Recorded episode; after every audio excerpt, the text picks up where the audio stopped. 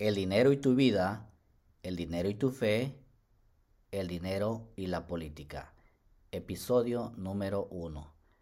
Bienvenido al podcast de Mac Martínez, asesor y coach financiero en los Estados Unidos. El único podcast en español donde te estaré hablando las verdades acerca del dinero y tu vida, el dinero y tu fe y el dinero y la política. Estas tres cosas están ligadas la una con la otra. Quizás sean temas poco o muy estresantes para ti o simplemente muy aburridos, pero es necesario que le aprendas algo de esto.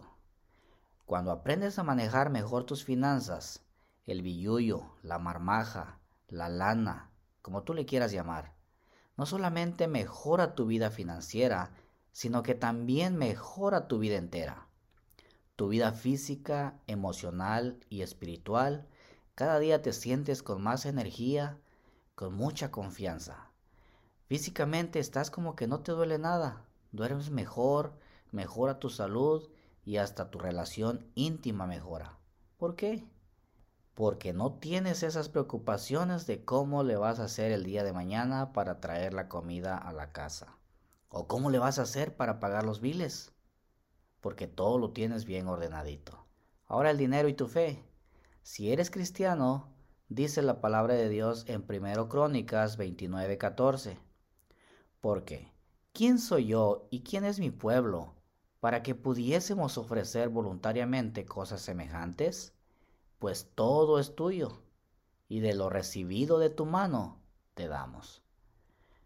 Como asesor financiero y cristiano te voy a enseñar no solamente los principios financieros, de cómo corre el mercado secular, sino también te voy a enseñar, te voy a explicar los principios bíblicos, cómo es que Dios quiere que tú corras tus finanzas.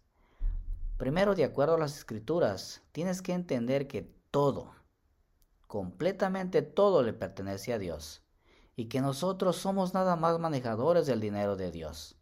Así que vas a aprender a cómo manejar el dinero de Dios a la manera de Dios para la gloria de Dios.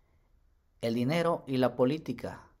Si estás poniendo tu confianza en el gobierno para que te provea o para que cuide de ti cuando te retires, te tengo malas noticias. Te va a quedar mal. Parece que no tuviera nada que ver la política en nuestras finanzas, pero la razón de toda la inflación que estamos viviendo, muchos precios elevados, los impuestos suben continuamente, los encierros que han llevado a la ruina a muchos pequeños empresarios y me atrevo a decir, millones de personas han perdido sus empleos y eso afecta a nuestras finanzas. Así que es necesario involucrarse. Sé que a muchos no les gusta para nada la política, a mí tampoco.